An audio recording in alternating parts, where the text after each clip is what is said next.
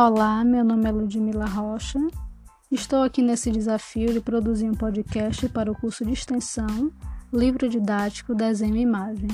Quero dizer primeiramente que as professoras são maravilhosas do curso e as monitoras estão ajudando bastante.